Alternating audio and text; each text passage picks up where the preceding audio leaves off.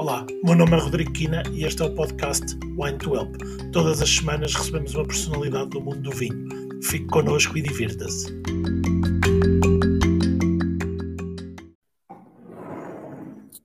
Ora, boa noite, boa noite a todos, boa noite, Paulo, bem-vindo. Tentar fazer aqui uma pequena apresentação, depois vais ter, de me, vais ter que me ajudar, porque provavelmente está, está incompleta, mas hoje temos Paulo Nunes, pai, três filhos, marido, enólogo em várias regiões, traz os montes, Douro, Dão, Bairrada, Alentejo. Se eu tiver, se eu falhar alguma coisa, depois já. Tá. em várias casas, aqui vou falhar de certeza, mas Casa da Passarela, Costa, Costa Boal, Casa de Saima, eh, e, e, não sei em que mais casas estás, porque tive medo de estar desatualizado, mas são mais algumas, não é? São, são, são mais algumas. Pá, eh, antes de mais, obrigado, Rodrigo. É, é, é, um prazer sempre estas conversas informais à volta do vinho. É, porque ritualizamos muitas vezes a questão do vinho. Eu acho que é, é, é importante desritualizar esta questão e, e, do vinho e torná-la transversal e, e de alguma forma muito mais sociável, muito mais friendly de alguma forma. Epá, e antes e tenho-te agradecer o convite e é com muito gosto que eu estou aqui. Ah, hum, o, as casas que tu mencionaste, efetivamente, são, são, sou responsável pelo bom e pelo mal que elas fazem, é só a parte positiva, temos, temos que ter essa, essa consciência, e mais algumas. Efetivamente, a Quinta da Bica, que foi uma das primeiras onde comecei a trabalhar e que tenho, tenho um carinho muito especial, como todas as outras, mas as primeiras são as primeiras, de alguma forma. a Quinta da Rede também, eh, que é um projeto mais recente, de alguma forma, a Madre d'Água. Eh, são projetos que de alguma forma me dizem muito e que, que é uma forma muito peculiar de trabalhar que eu gosto, gosto de o fazer, gosto de fazer esse acompanhamento. Ser consultor eh, às vezes é demasiado redutor o título que se utiliza como consultor, porque um consultor é alguém que vende conselhos. Eu, efetivamente, não consigo fazê-lo dessa forma. São consultorias, são projetos, de alguma forma, que são orgânicos, eh, no bom e no mau. Eh, ou seja, têm que ser sentidos, têm que ser orgânicos, têm que sair de dentro. E é um privilégio ser português. Eh, ser português porquê? Porque estas casas que tu mencionaste têm uma heterogeneidade enorme que provavelmente em nenhuma parte do mundo eu iria encontrar esta heterogeneidade. E isso é o gozo que se tem efetivamente de fazer vinho e de fazer parte destes projetos, que é respeitar aquela terra e aquela terra é tão diferente, passado 100 km da outra, que é uma coisa impressionante. E isso é o gozo e é o privilégio de ser português. Exatamente, num raio, num raio pequeníssimo consegues ter uma diferença enorme. Mas olha, vamos, vamos chegar lá. Eu ainda queria ir um bocadinho, um bocadinho atrás e começar aqui com uma, com uma, com uma provocação, porque eu sei que é, é, é analogia hoje a tua vida, mas se calhar passaram-te outras coisas pela, uhum. pela, pela cabeça antes, antes disso, como é normal a toda, toda a gente, todos os miúdos. Ah, se, se, não fosse, se não fosse o que é que serias? Pá, jardineiro. Jardineiro. É, é, aí que entram os, os bonsais, não é? É, é. Epá, eu costumo dizer, eu se fosse, epá, se me desse uma profissão à escolha que eu pudesse escolher, de alguma forma, epá, provavelmente seria jardineiro. A botânica oh, para mim teve. Lá, mas, mas, tudo bem que ser enólogo não é ser viticultor, mas também tem uma, uma parte... Não, não acabas, não acabas por ser também um, um um jardineiro nas, nas várias vinhas. Sim, onde... é verdade, tem muito, tens toda a razão nisso. Aliás, ainda hoje falava, falava à hora do almoço, falava, estávamos sentados à mesa e começávamos a equacionar. Eu, eu passei 80% da última vindima na vinha. Esqueci-me da adega, foi uma vindima muito difícil, com chuva, e passei 80% do meu tempo na vinha. E provavelmente passo muito mais tempo na vinha do que na adega. É, é muito mais importante para mim a vinha do que, do que a adega. A adega, é, os processos estão definidos, é fácil. As coisas, as coisas ganham-se completamente é na vinha. E provavelmente esse lado da botânica, que é muito importante para mim, é, que está na minha gênese, de alguma forma eu transporto para a viticultura, tens toda a razão. Sim. Muito bem. Eu vou, eu vou depois chegar aí onde, onde, onde tu estás a ir, mas antes ainda queria, ainda queria. Hum. eu, li, eu li alguns e hoje, quando estava aqui a preparar a. a Nem tudo é verdade. Nem tudo é verdade. É, não, mas, mas eu, eu, eu, li alguns e depois epá, hoje estava, hoje estava a, a preparar e, e, não estava a encontrar isso. E depois fiquei, epá, será que era o Paulo? Será que não era o Paulo? Mas depois encontrei. Epá, também vi uma paixão pelo teatro. É. Pá, é, essa, é, essa é outra faceta. Hã? Eu fui profissional do teatro durante nove meses, sim, nove meses. Eh, felizmente o teatro, felizmente o teatro perdeu um mau ator, felizmente. felizmente perdeu um mau ator. Não, foi, foi, foi uma parte.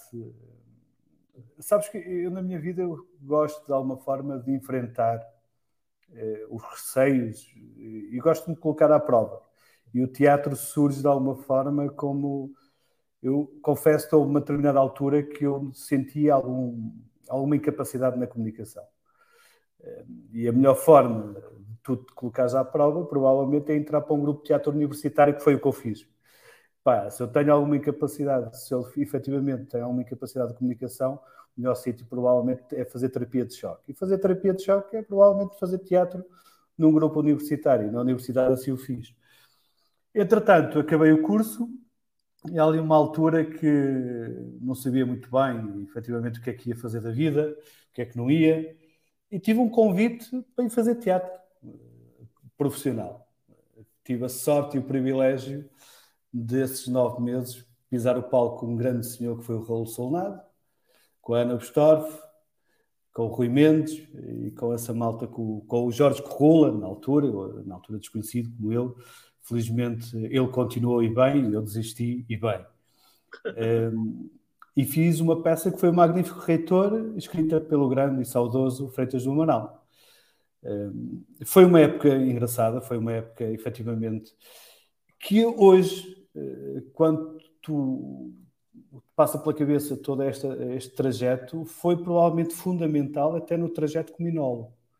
Uh, ou seja, a soma de todas estas experiências derivam naquilo que tu és hoje, em qualquer pessoa.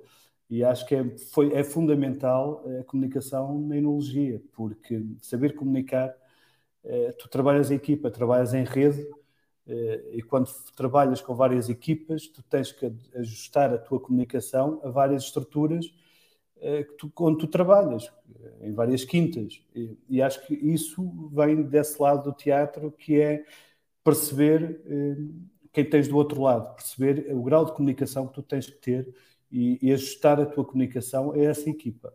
Acho que me trouxe essa, essa ferramenta. Oh, Paulo, além da equipa, hoje o, alguns enólogos, outros não, mas cada vez estão mais no, no, na, na, debaixo dos holofotes, quer, quer queiram, quer não. É, acabam por estar, cada vez há mais eventos, cada vez há mais uh, provas, feiras, e, e o enólogo, estamos a viver um momento, e temos vivido, que, que os enólogos hoje são, são realmente são, epá, são, sempre foram fundamentais, porque era quem, quem, quem, faz o vinho, mas, mas também na área comercial acabam por, eh, por aparecer bastante. Eventualmente o teatro também, também te ajudou bastante nessa, nessa comunicação, porque acabas por estar, acaba por ser um, pequenos palcos, não é? Sim, tens toda a razão. É fundamental eh, essa comunicação. E eu confesso-te uma coisa: muito mais do que o trabalho, que é fundamental hoje em dia, eh, e hoje em dia o INOL tem essa função também de, de, de fazer esse trabalho de comunicação sobre. Eu confesso que é um lado também egoísta, que é defender a minha dama. Ou seja, eu acho que muitas vezes, quando nós entramos eh, em projetos de, mais de nicho, tu tens que o saber comunicar e tens que justificar, no fundo, o porquê daquela garrafa e o porquê e a razão daquilo acontecer. E eu acho que melhor do que ninguém, muitas vezes, é o inol que eu tenho que fazer, que é orgânico, é, é, saiu, saiu do seu suor, saiu do seu pensamento.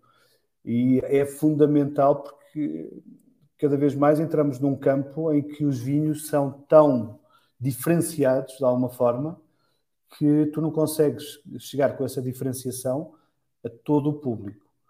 mas tens que tentar de alguma forma explicar o porquê daquilo acontecer, o porquê é que aquela terra, aquelas vinhas têm, têm na sua gênese e derivam para a consequência que é aquela garrafa. Hum, e eu acho que, por mais que, que nós queiramos, e são fundamentais, atenção, a parte comercial, diretores comerciais, são fundamentais, porque se não fossem eles, provavelmente eu não teria trabalho, eu não teria emprego, porque isto, no fim, resumido, os é projetos têm que ser sustentáveis e deriva, pá, quer queiramos, quer não, eh, podemos ser muito poéticos na abordagem e temos que o ser, mas tem que alguém nos chamar sempre à razão de uma folha de Excel.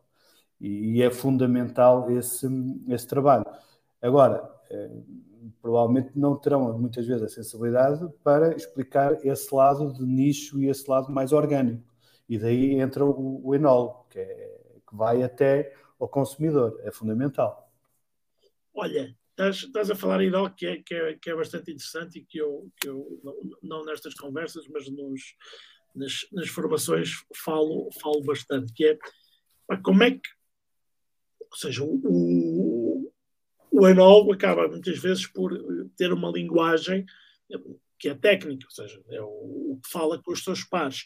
Como é que o enólogo e, e, a equipa comercial e quando há marketing e os, os proprietários, sejam projetos mais individuais ou empresas, pá, conseguem transformar tudo isso para ser uma mensagem que o, o, o especialista entenda, mas também, ou seja, que o consumidor normal eh, entenda, ou seja, porque é um, é, é, um desafio que eu vejo que nem toda a gente, sinceramente, consegue, consegue às vezes eh, abraçar, porque às vezes fala-se uma linguagem em que eu sei que a maior parte dos consumidores não estão a perceber patavina do que se está, claro.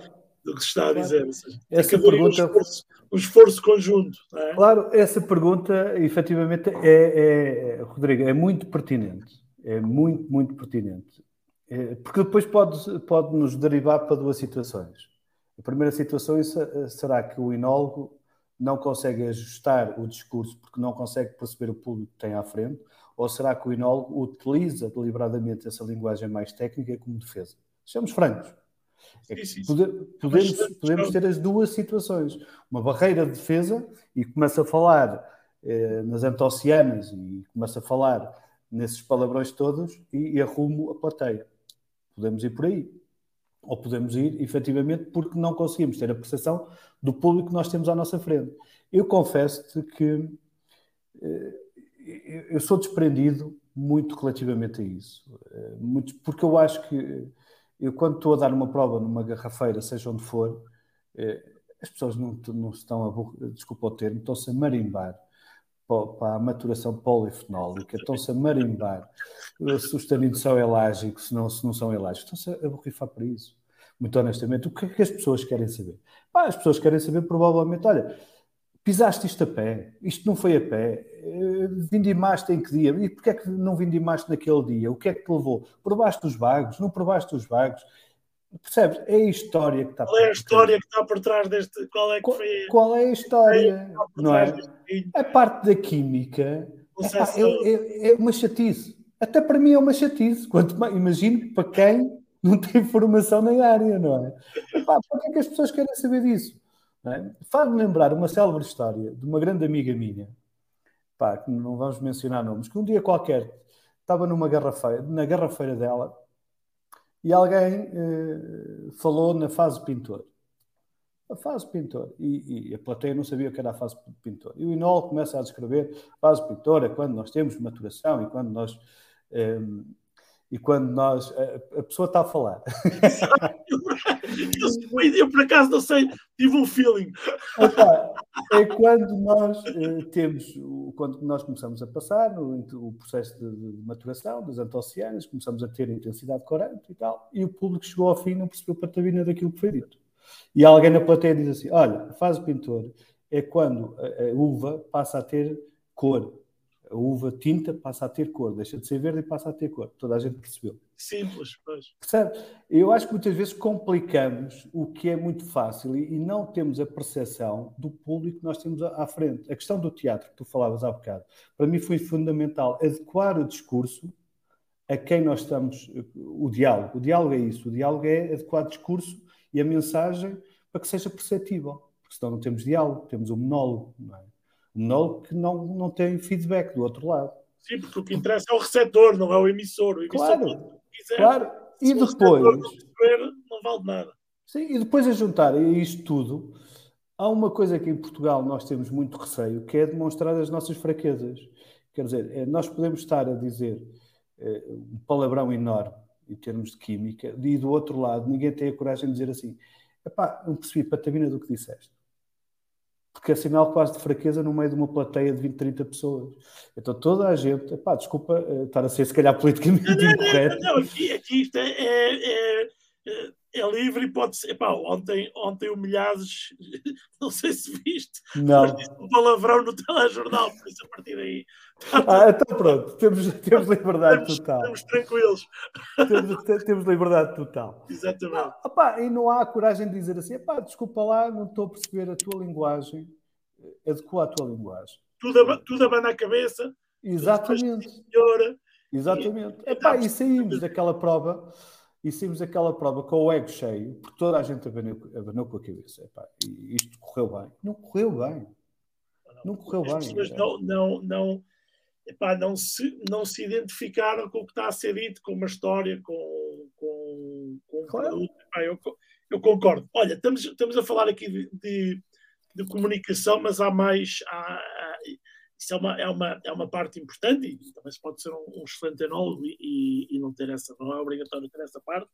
Ah, mas uma, uma, uma curiosidade que eu tenho, porque eu sou dos que não percebo nada da parte, da, além de achar chato, não percebo mesmo nada da parte, da parte química.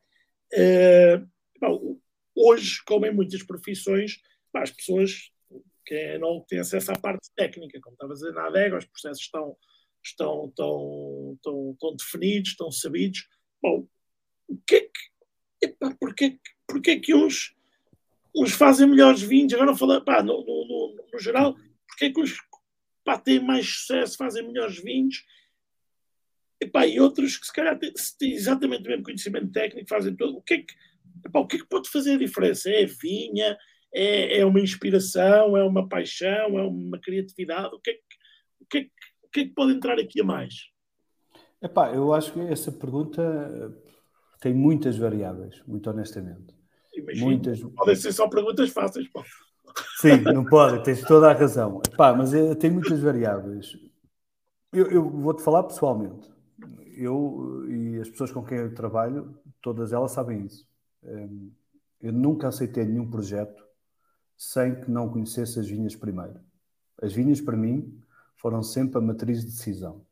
E aceitei alguns projetos sem conhecer as adegas, mas nunca aceitei nenhum projeto sem conhecer as vinhas. Eh, porque a matriz está ali. E depois a matriz, aquela matriz, aquele potencial, tem um risco associado. E o risco associado é tu fazeres uma enologia de risco sem ser padronizada. Eh, provavelmente vais ter eh, como é que eu tenho de explicar? Vais ter um risco assumido, nem sempre vai correr bem, não há milagres, mas no fim o somatório do risco faz a diferenciação. Eh, e quando eu digo faz a diferenciação, faz a diferenciação no sentido em que diferenciação positiva, porque hoje em dia também falamos muito de diferenciação sem que a catalogamos positiva ou negativa. Parece que basta fazer diferente. Basta ser diferente para ser. E já, exatamente. E isso é uma tragédia. Epá, isso é.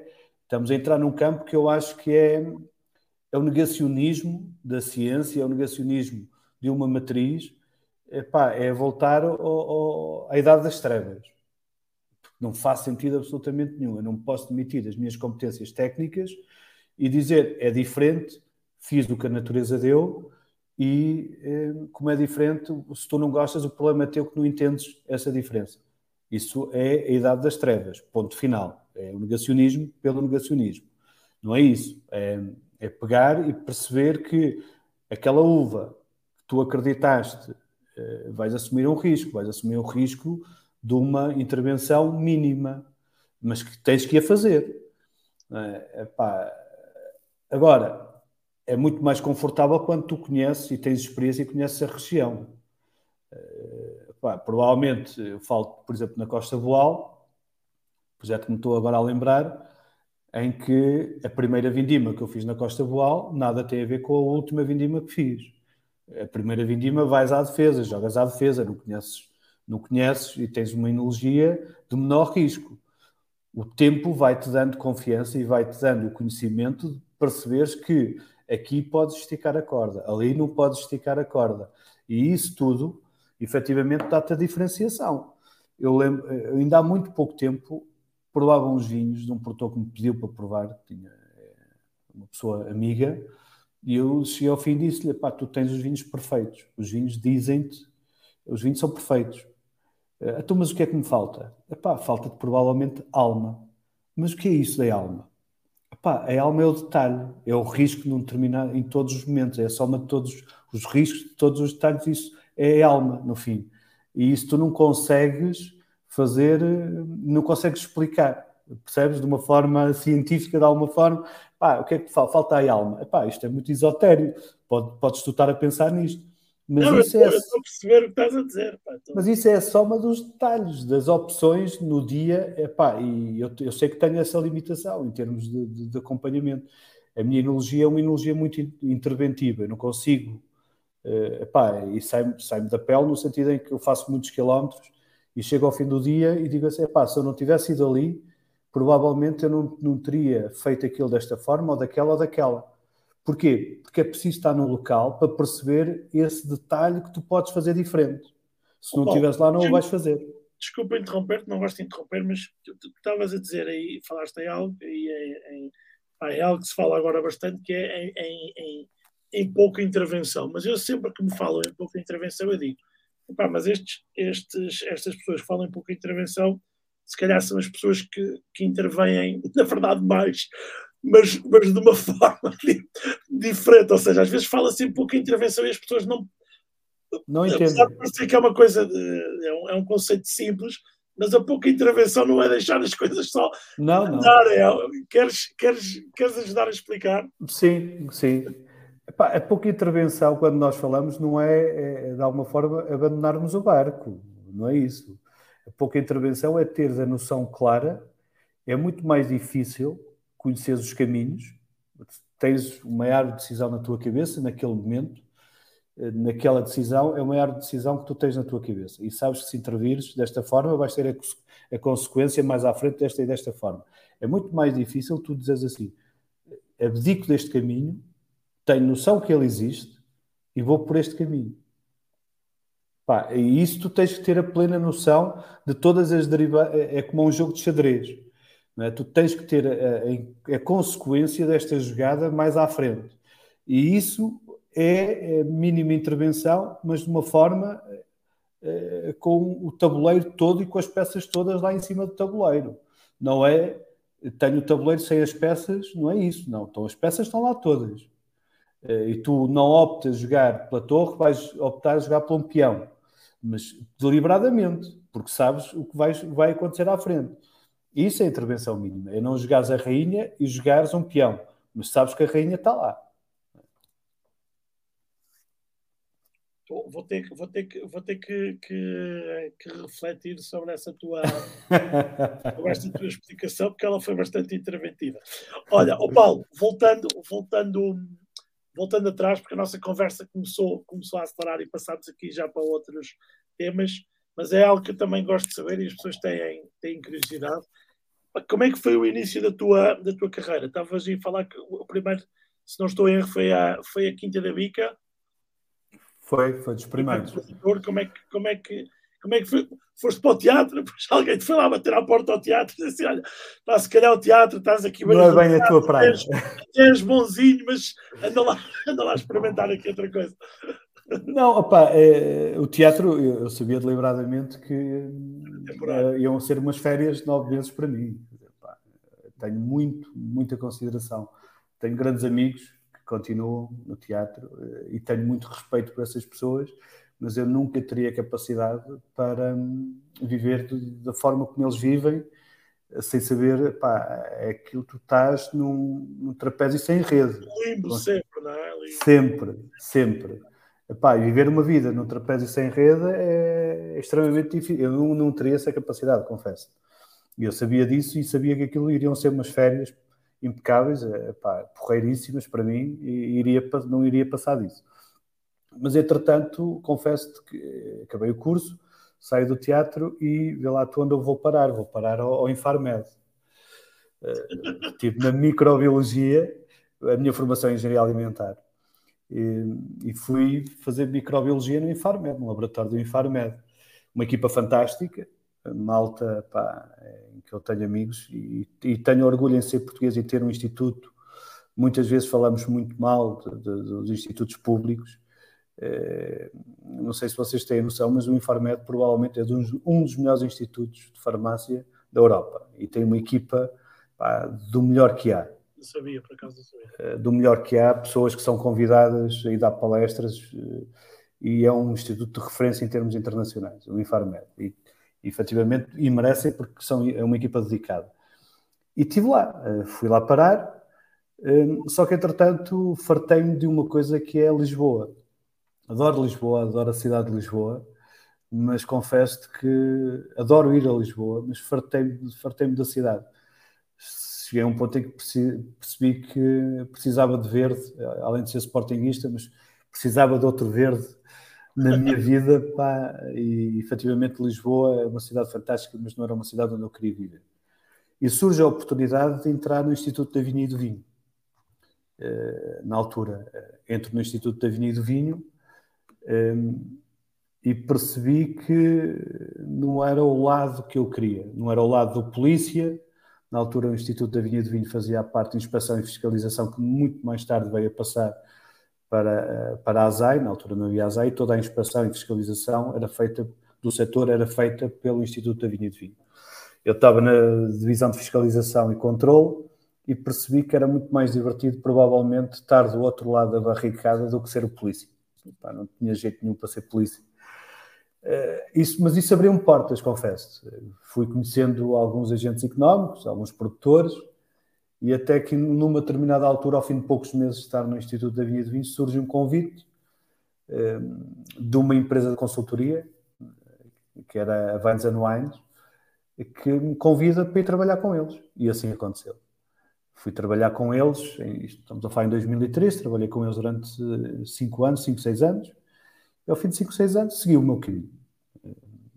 Esse caminho passou logo inicialmente por, eh, pela Passarela, por Saima e pela Quinta da Bica. Eh, foram os três produtores que efetivamente iniciaram este meu percurso. Foram eles. E as coisas foram, foram acontecendo. Foram, foram acontecendo. E quando, e quando começaste uh, a trabalhar nos produtores, sentiste, é isto mesmo que eu, que eu quero fazer? É, é, sabes porquê? Porque eu tenho. Isto pode parecer um bocado anárquico, este pensamento. Às vezes perguntam-me o que é que tu, onde é que tu te vês daqui a 10 anos, onde é que tu te vês daqui a 15 anos. Eu não consigo ver, não sei, não sei. Não sei, mas uma coisa eu tenho a certeza, que é epá, ninguém vai ter tanto gozo como eu no dia 2. Percebes? Um, e ninguém vai ter tanto gozo como eu no dia da manhã. Epá, é o momento que me conta. E, e, uma coisa eu tenho a certeza que é este momento que conta hoje é a construção daquilo que nós vamos ter amanhã. Epá, um, porque quando nós uh, traçamos um objetivo que é, epá, oh, daqui a... Vou, lá, vou, vou te interromper, mas isso, isso, isso epá, eu, eu se, se não conhecia, dizia assim, epá, não estou a falar certamente com um engenheiro. Uh, de, onde é que vem essa, essa, essa forma de, de, de, pensar essa filosofia de vida que eu acho fantástica? Pá, gostava gostava de, de, de, de, pôr mais disso. Tento, mas gostava de ter, ter mais essa visão. Opa, eu, eu, eu, já disse isso várias vezes. Eu, eu, quando, quando acabei o curso, eu pensei, epá, é, é fantástico porque provavelmente a enologia, que é aquilo que mais provavelmente vai ser o meu caminho, é provavelmente a ciência mais próxima que nós temos da arte. Hum, e eu confesso-te que hoje eh, olho para trás e digo-te assim, estava completamente errado. Porque é precisamente ao contrário. Eu hoje olho para a enologia e penso que é a arte mais próxima da ciência. Percebes? Um, porque é muito feito de feeling. Tu tens que ter uma base científica, é um facto. Mas a base científica que tu tens que ter é, como, é inato, é respirar. Tu respiras e não estás a pensar que estás a respirar. A ciência é a base da enologia e tem que lá estar. Agora, tu tens que meter camadas em cima disto, porque se não metes camadas em cima disto, eh, passas a fazer a tal coisa que nós falámos há pouco, que é a questão técnica, passas a ter um vinho tecnicamente perfeito, mas isso só não chega. E onde é que está o resto? Isso tem que estar presente, mas isso só não chega.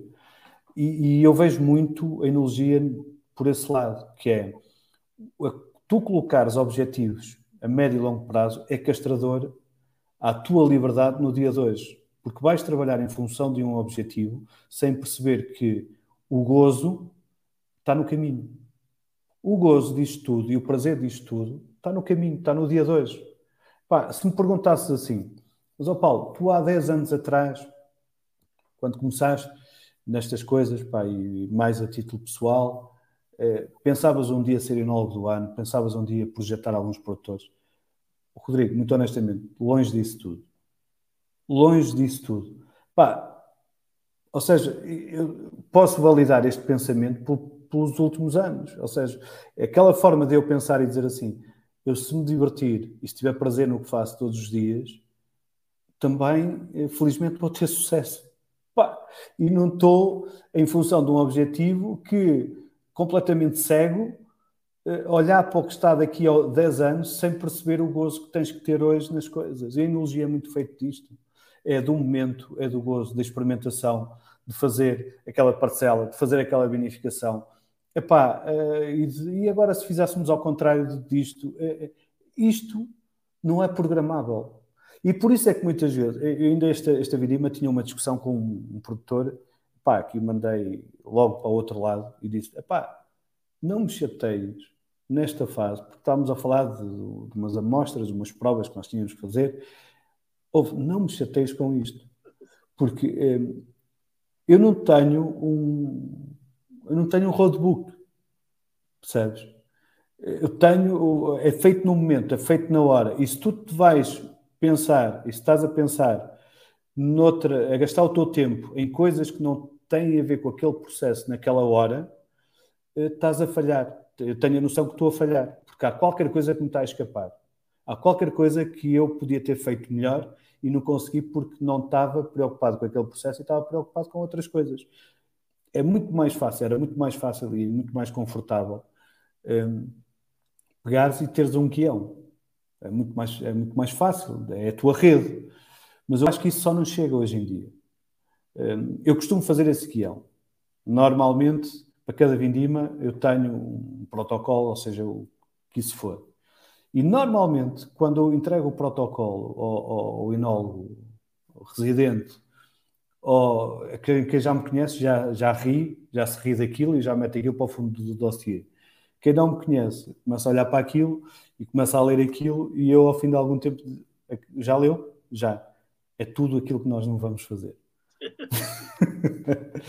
ah, porque é muito feito do feeling, é muito feito da hora, do momento. As mudam a todo o segundo. Completamente. Houve, tu, tu, tens o exemplo desta vindima. Foi uma vindima extremamente difícil. Tivemos dias de chuva, dias de calor, dias de chuva, dias de calor.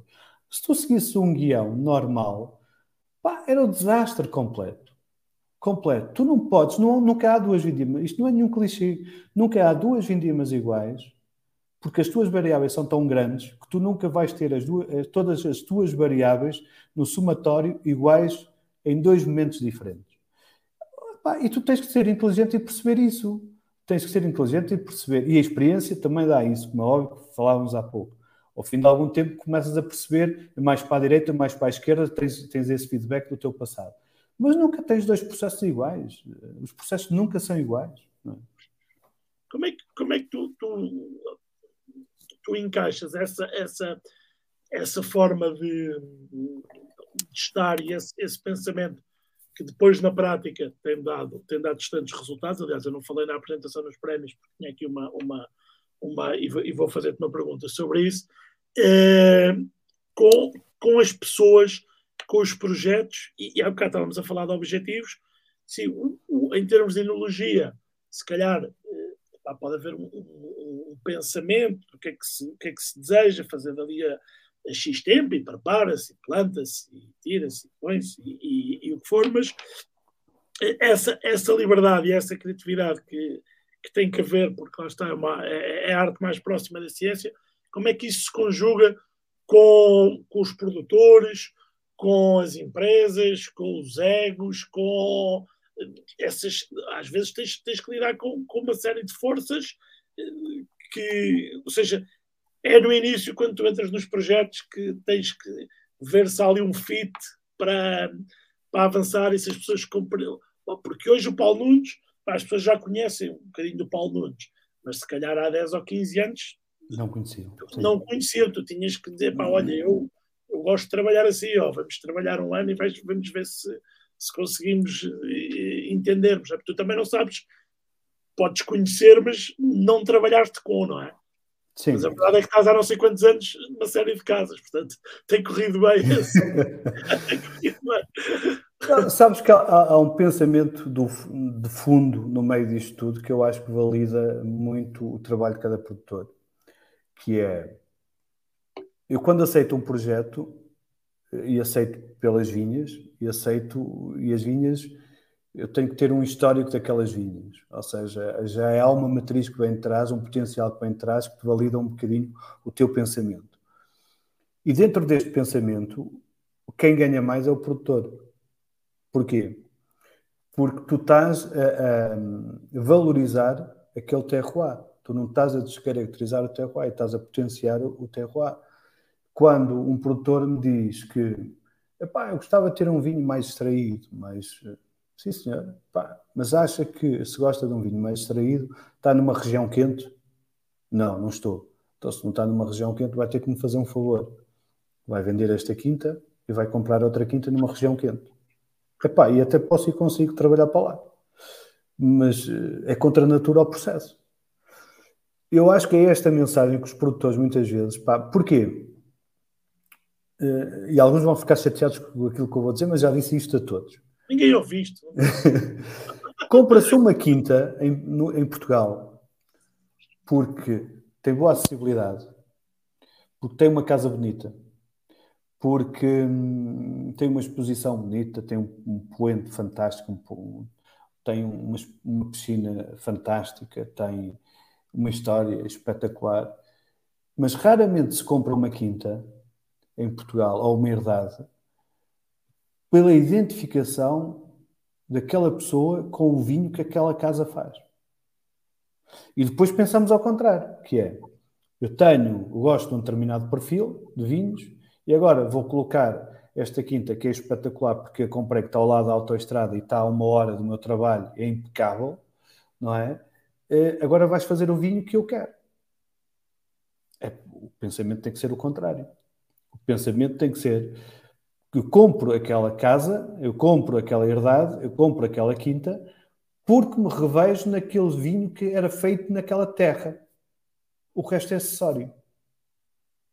Oh, Paulo, eu tenho uma pergunta para te fazer ligada com isso, mas pá, temos, aqui, temos aqui duas pessoas, a, a, a Ivone e o, e o Ivone Ribeiro e o, e o José Serpa Pimentel, que fizeram exatamente no mesmo minuto a mesma, a mesma pergunta e, e e aqui quem, quem, importa mais do que nós é o, é o, é o estimado público, não é?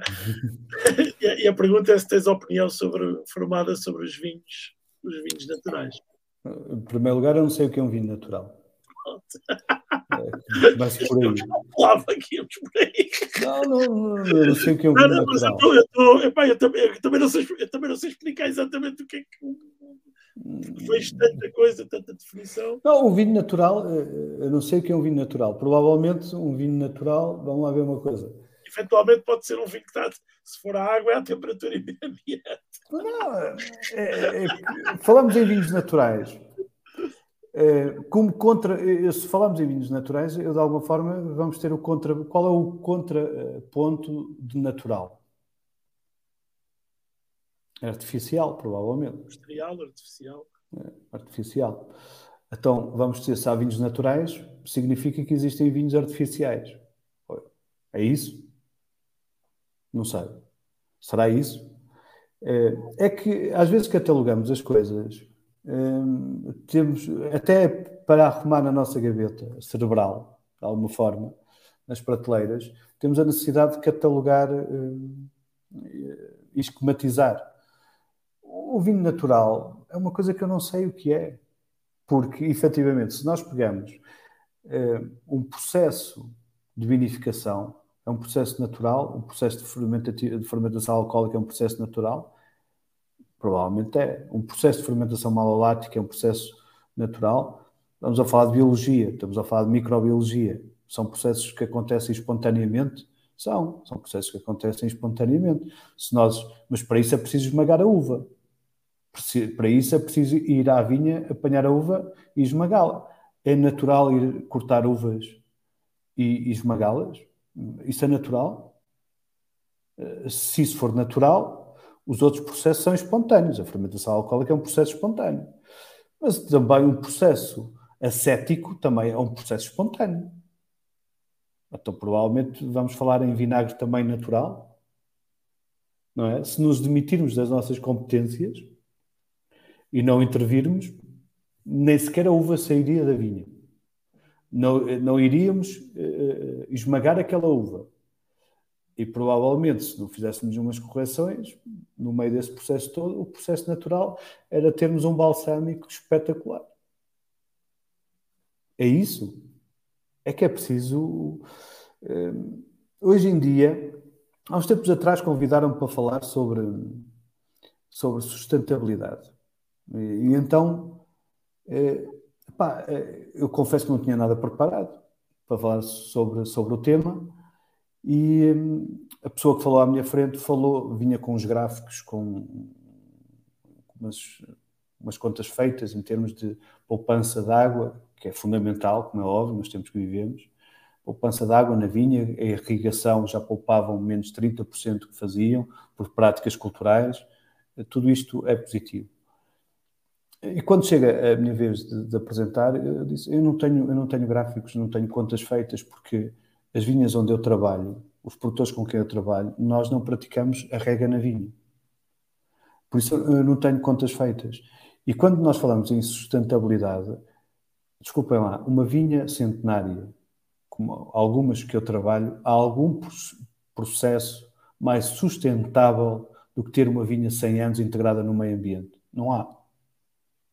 Agora, faz sentido uma casa que faz vinhos daquela vinha há mais de 100 anos catalogar aquela vinha com uma palavra que é extremamente recente, que é a sustentabilidade. Não, aquilo sempre foi sustentável. O processo, nós hoje em dia utilizamos a palavra e, e nem percebemos sequer que não, a, palavra é recente para aquela forma de estar, aquela forma de estar na vida, e aquela forma de fazer vinho, e aquela forma de preservar aquela cultura, é muito mais do que isso. Porque senão não conseguiam fazer vinhos há mais de 100 anos, não é? São coisas muito recentes e nós, muitas vezes, o nosso epicentro é, da nossa, que é a nossa vida é, é demasiado curta e é demasiado temporal para processos que são geracionais.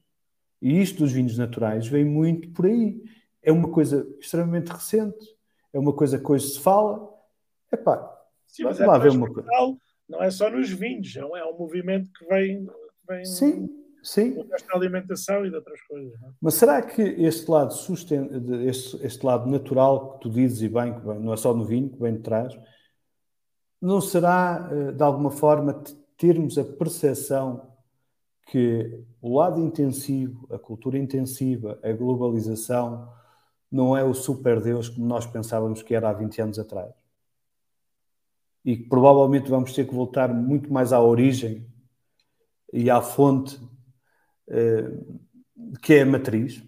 É? A questão Sim. passa por aí. aí. Por acaso já, já ouvi algumas coisas sobre isso, não, não, não sobre o vinho, porque o vinho não é um produto que encaixa no que eu, no que eu vou dizer, a globalização e, e, e, o, e, a agricultura intensiva tiraram, tiraram a fome a muita gente, é? ou seja, claro. resolveram, resolveram um problema de, de fome.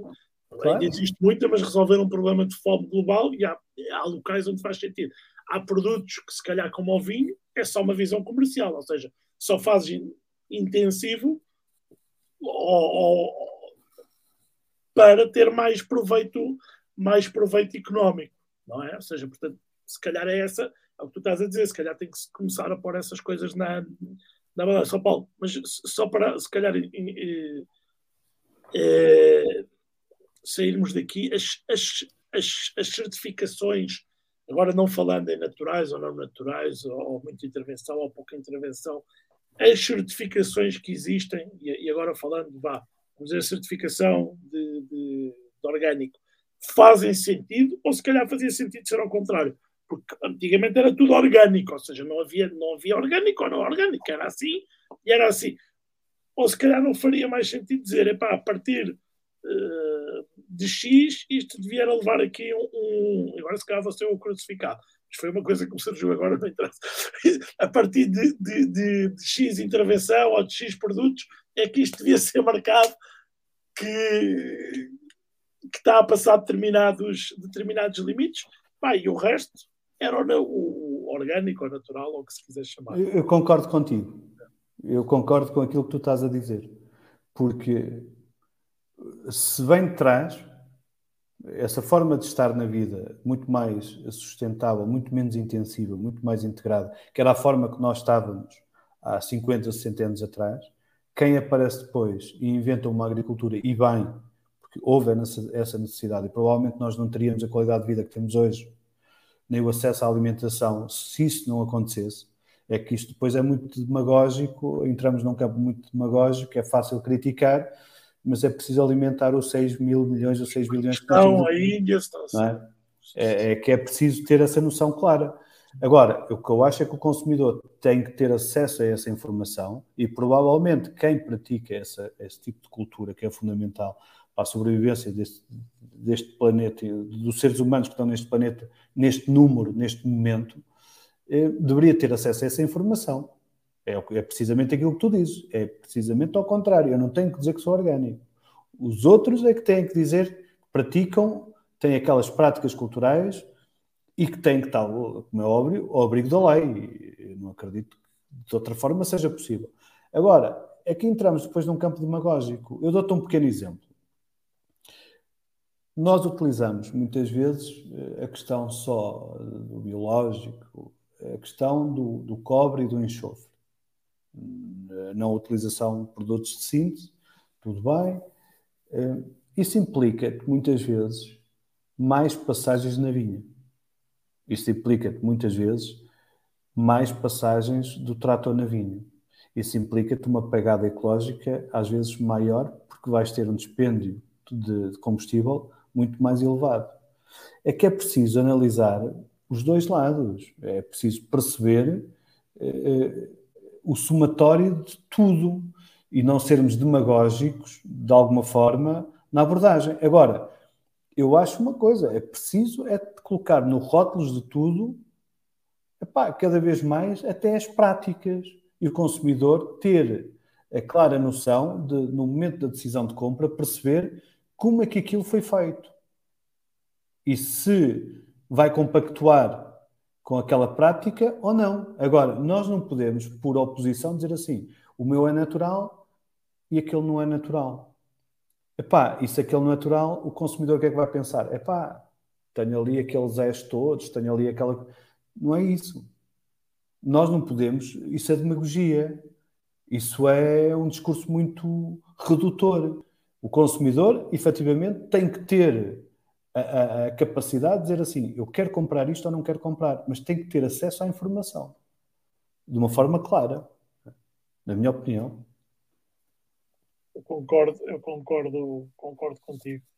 Olha, queria, queria agora, se, se, se conseguires e se te apetecer, epá, fazeres aí um, um, um, pequeno tour rápido pelos, pelos, pelos projetos onde, onde estás e as regiões onde estás é, é se calhar um desafio grande, porque são vários. É, pá, isso é um mas... desafio grande.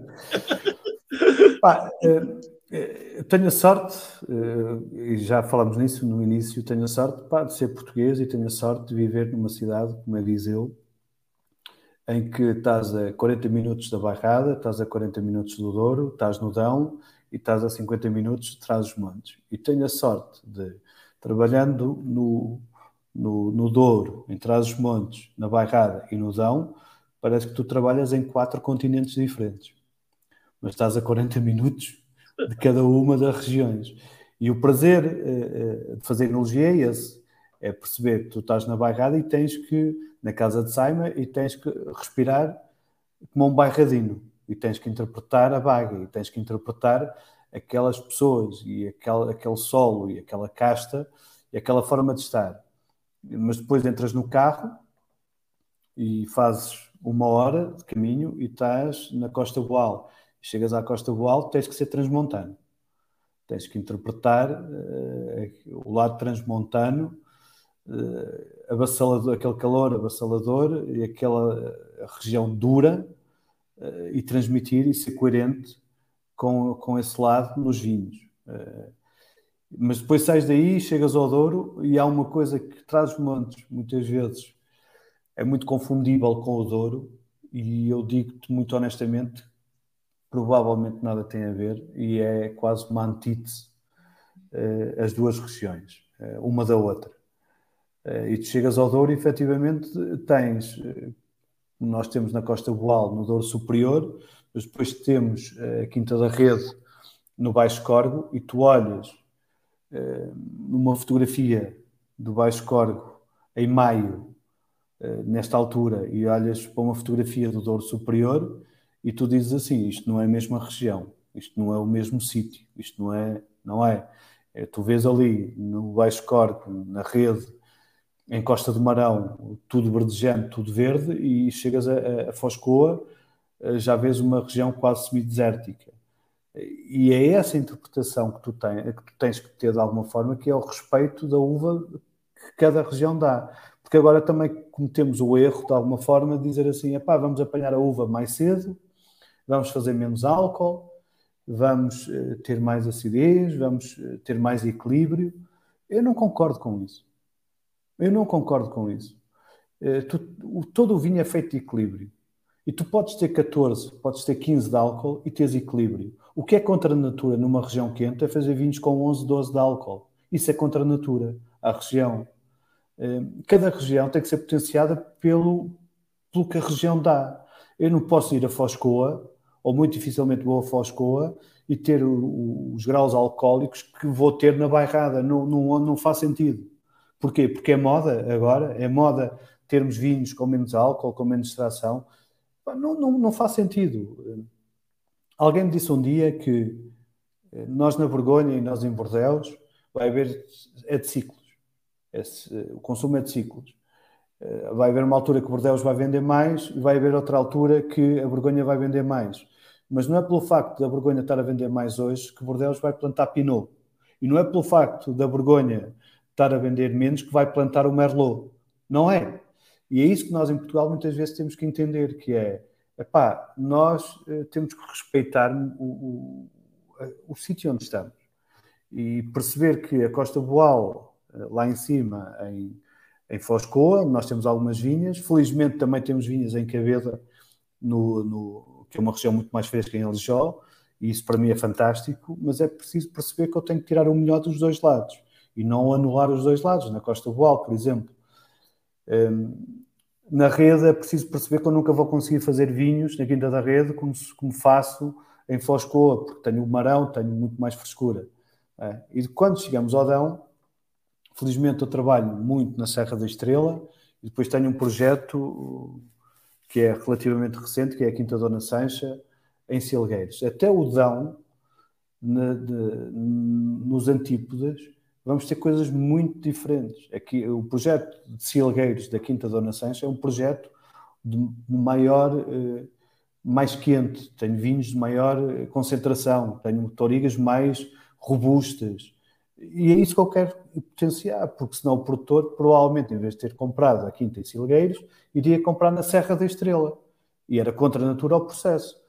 Mesmo na Serra da Estrela, quando nós estamos a falar da Passarela, da Madre d'Água ou da Bica, desses três projetos, que estão a 10 km, aí a dificuldade aumenta, confesso, Rodrigo. Aí para mim é mais difícil porque tens mais semelhanças em, ter, em, em terroir. Mas mesmo aí o desafio é esse, é fazer diferente, porque cada terra e cada parcela tem que ter o seu valor. Porque se eu não pensar desta forma, lá está, não me vou divertir. Vou fazer processos semelhantes. Processos semelhantes é monotonia. Deixa-me, deixa-me, desculpa lá, desculpa fazer-te uma pergunta, porque quando se fala de, de vendas, de marketing, eh, em muitos setores, e no vinho, se, se, quando, quando vamos fazer uma, uma pós-graduação, fala-se sempre no público, no consumidor, no mercado, em, em, em, satisfazer as necessidades do público. Mas depois olha-se para, para, o mundo do vinho e há quase, eh, eu, eu, vou reduzir a dois para facilitar, mas há, há, há, há centenas, há, há dois mundos.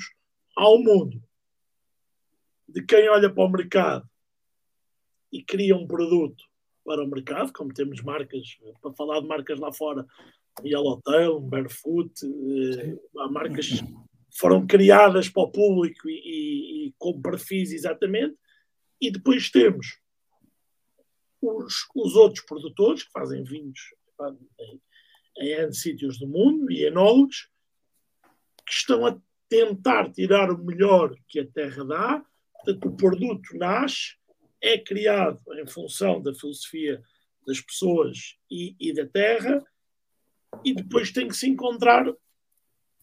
É, é um trabalho mais difícil, porque depois tu tens que ir à procura do consumidor que encaixa nesse, nesse perfil.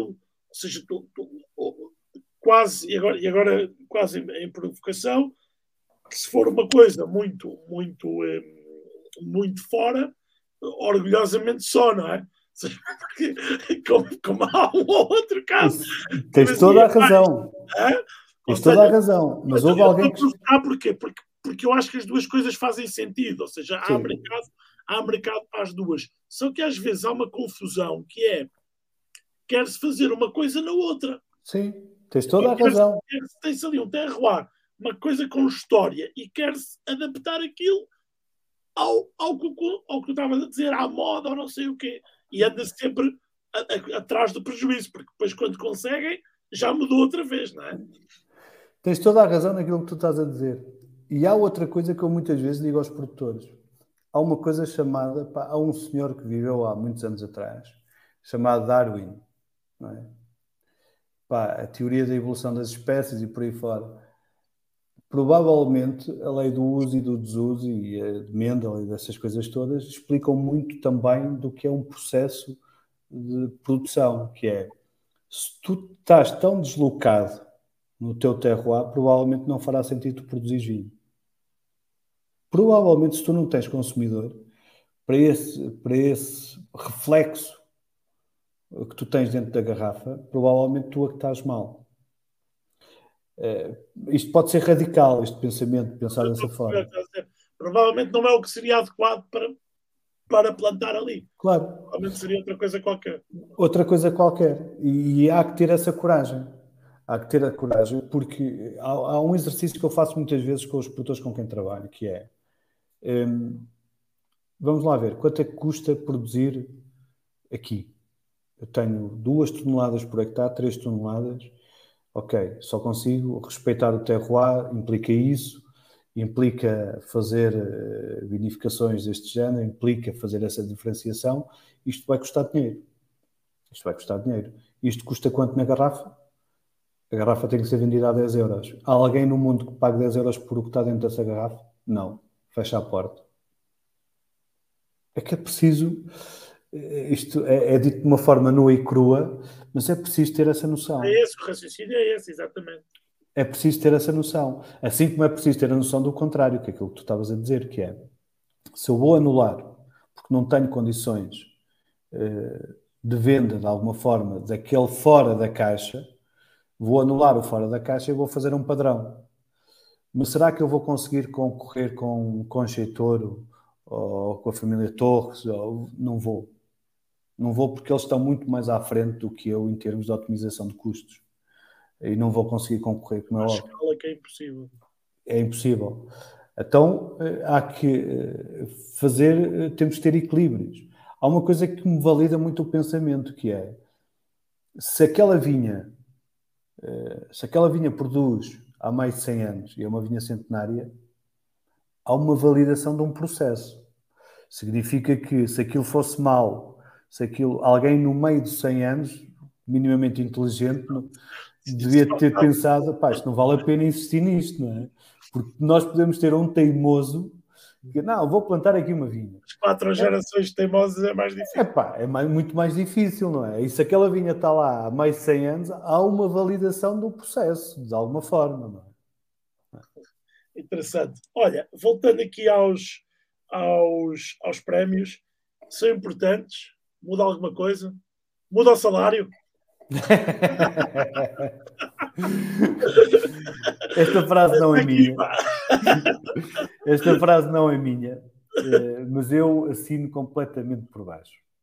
Eh, sabes, há, dois tipos de tolos: aqueles que valorizam muitos prémios e aqueles que não os valorizam. E eu acho que essa frase não é minha, eu ouvi um dia e eu assino completamente por baixo. Tu não podes, de alguma forma, valorizar em demasia os prémios, porque os prémios eh, podem, de alguma forma, cegar cegar no sentido de perderes o foco.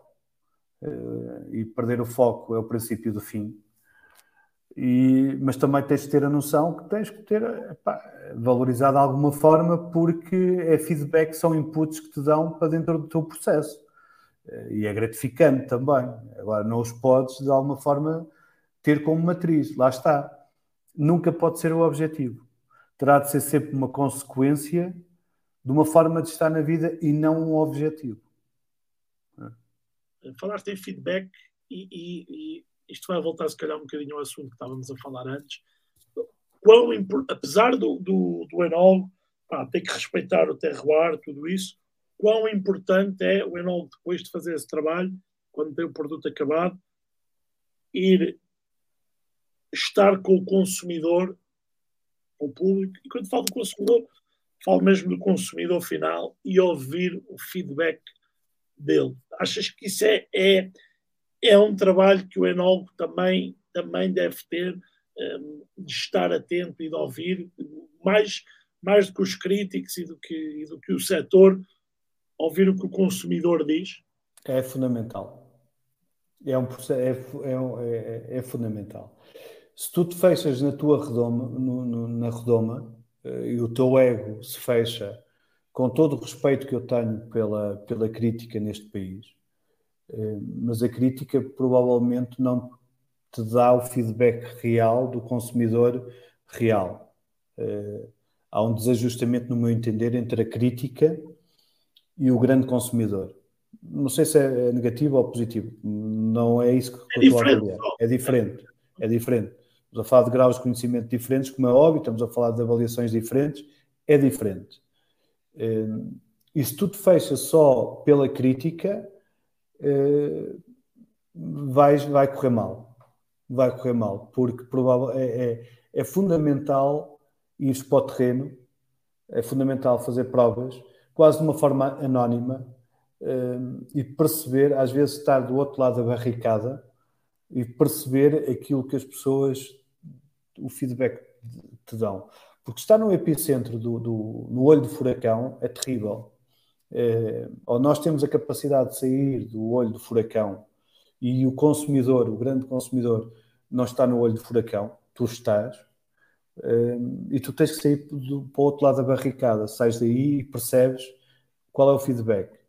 E é fundamental, pá, para eu, na minha vida, eh, na minha, no, meu tra, no meu trajeto profissional foi fundamental ter feito esse trabalho também de, da parte comercial, muito até na exportação. Faço viagens bastante eh, desde o início do projeto da passarela, desde 2008, sou responsável também grande parte pela questão da exportação.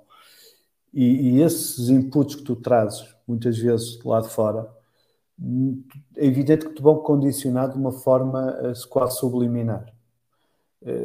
Tu, quando tu és a soma de toda a tua experiência e muitas vezes tu não estás a, de quase subliminar. Eu dou-te um pequeno exemplo. Eu hoje temos um vinho na passarela que é o Curtimenta Branco. Hoje muito se fala em Portugal dos vinhos de Curtimenta, nos Oranjoanos, nessa coisa toda. Eu, o primeiro que eu fiz foi em 2014. E esse que eu fiz em 2014, eh, o Anselmo já tinha feito alguns, eh, mas não havia muitos mais eh, à época. Felizmente hoje há, há muitos mais. E, e, foi a partir de experiências que eu tive uh, lá fora, de, de, outros produtores que conheci lá fora, nos importadores que eram comuns, especialmente no Japão. Havia uma empresa que era a Racine, que trabalhava com, já com muitos produtores da Geórgia, na altura, em 2010, 2011.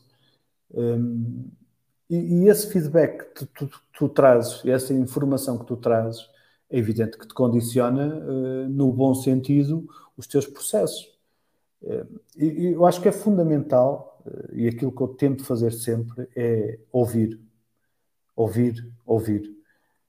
Tenho a sorte, por exemplo, na passarela, ter uma adegueira como é a Dona Lourdes, uma pessoa que tem 50 e qualquer coisa antes, que tem 40 vindimas na passarela, que são gerações a trabalhar. Eu tinha a família, a mãe, trabalhou na passarela, e essa pessoa é evidente que tem muito mais experiência que eu e ter a humildade de, de, de, perceber como é que aquilo era feito há 40 anos, porque eu não estava lá, e a informação que lhes chegou, é a mais-valia de uma casa que faz vinhos há mais de 100 anos. É essa memória, essa memória do saber fazer. E esse curtimento não é mais nem menos que a soma dessas duas experiências, que é, por um lado, essa experiência que eu tive no Japão com essa empresa, com a Racine, que me deu abertura a provar em 2010, há 12 anos atrás, uma série de Orange Wines, que era uma coisa muito fora da caixa, à época, há 12 anos atrás. Confesso a minha ignorância sobre o assunto. Confesso que a primeira experiência que eu tive foi detestei aquilo.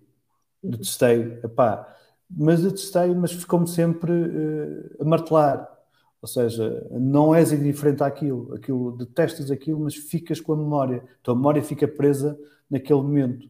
E isto é subliminar, quase e pegas nesse acontecimento e juntas com um dia com um acontecimento com a, a Dona Lourdes, a Adegueira da Passarela, que me diz assim: os vinhos brancos da Passarela há 30 anos, 40, eram todos feitos no lagar, eram todos feitos como se fazem os tintos.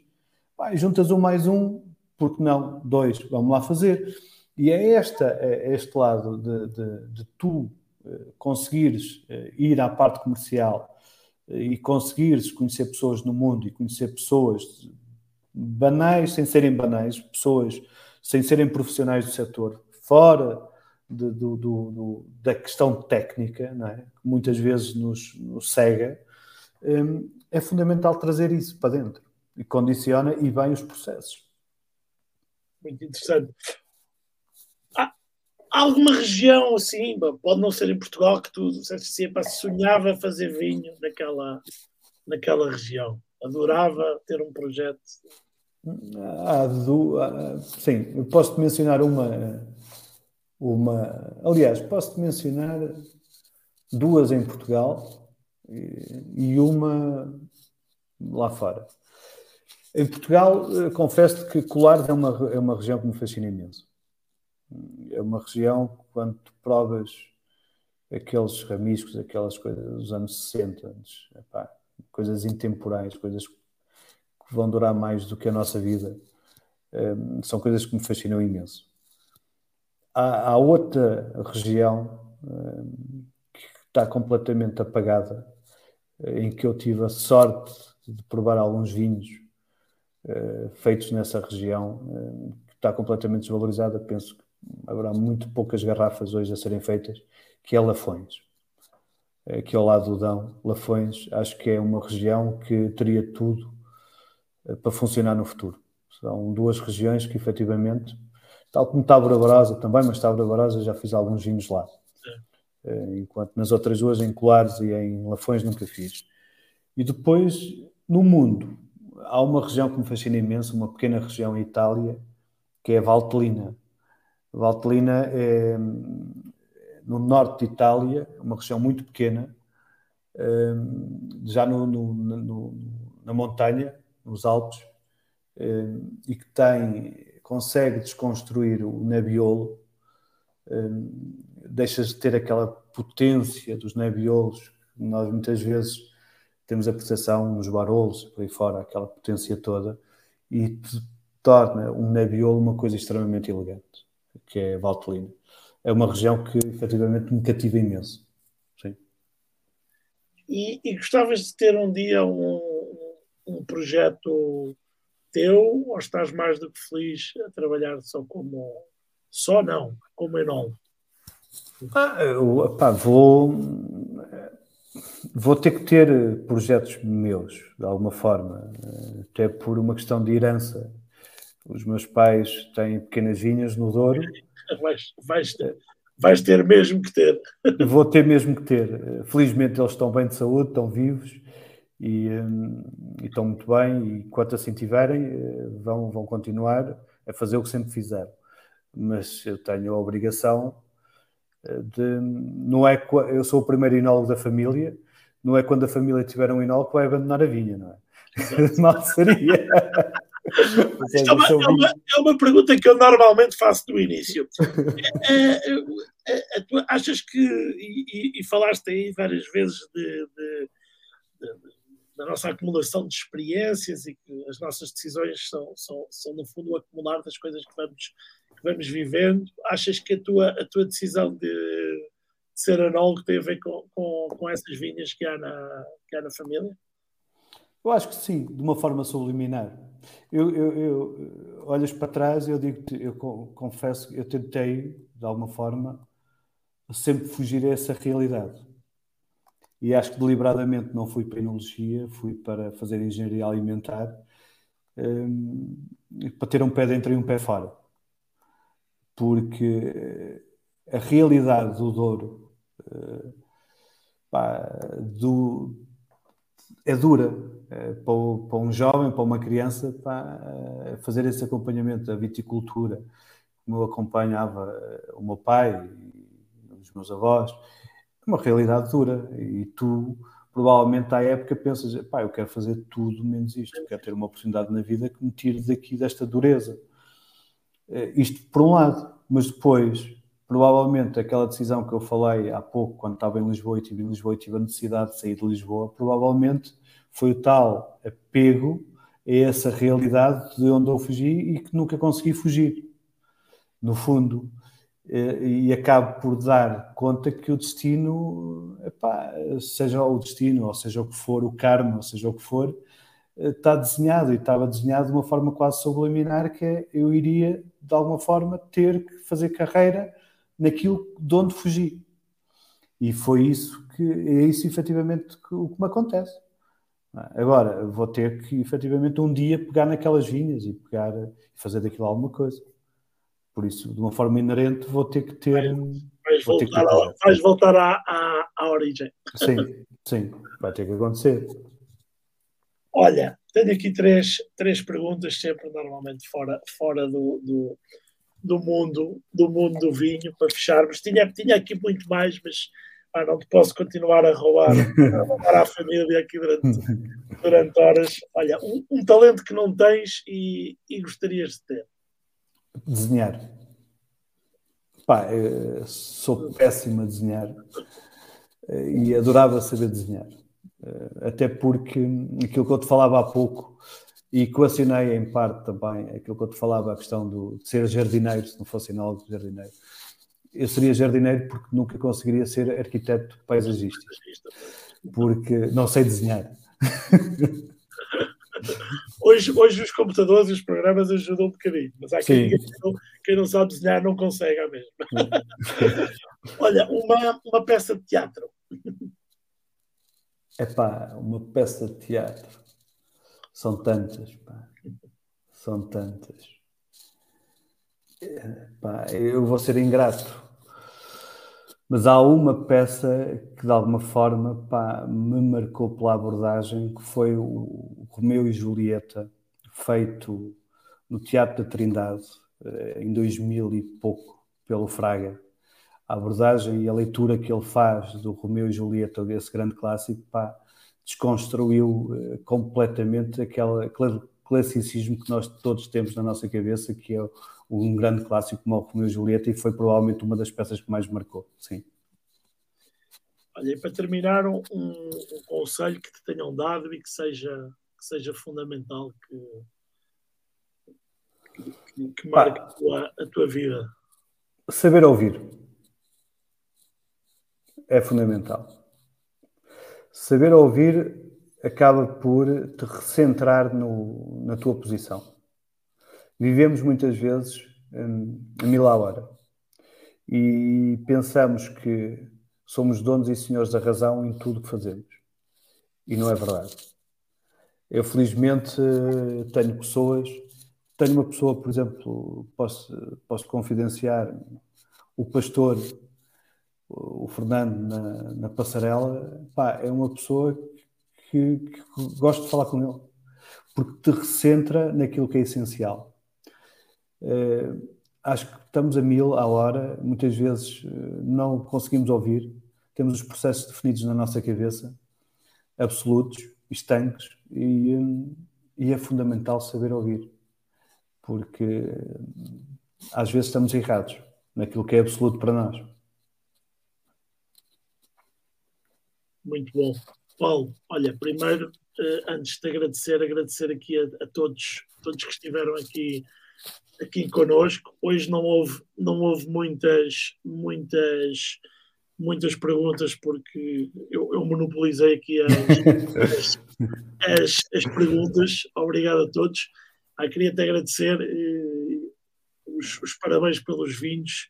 Já, já tu tens diariamente e, e, os, e o reconhecimento e os prémios, mas queria te dar os parabéns pela, pela mensagem que, que passas, que eu já tinha, pronto, assim, um, um, um, como eu disse no início, umas passagens de raspão é. contigo, mas nunca tínhamos, nunca tínhamos tido. Até porque é muito difícil hoje ter uma hora, uma hora é conversar. Bem, eu, eu, eu, eu, digo sempre que sou um egoísta quando faço estas entrevistas. é realmente para quem nos ouve, mas é para ter é para uma hora e tal para conversar com alguém e conhecer, e conhecer um bocadinho mais das, das pessoas. E, e epá, queria te agradecer porque uh, aprendi um bocadinho sobre vinho, mas aprendi muito sobre outras, sobre outras coisas. Epá, o agradecimento é meu.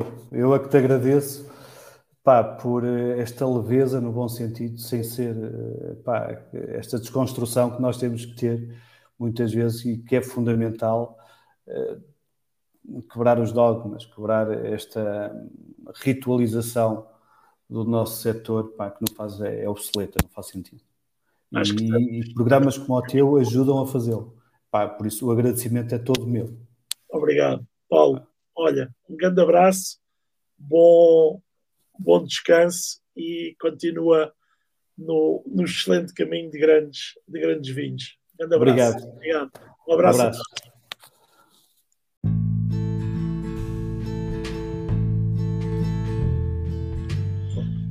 Este foi o podcast Mind to Help. Muito obrigado por ter estado connosco.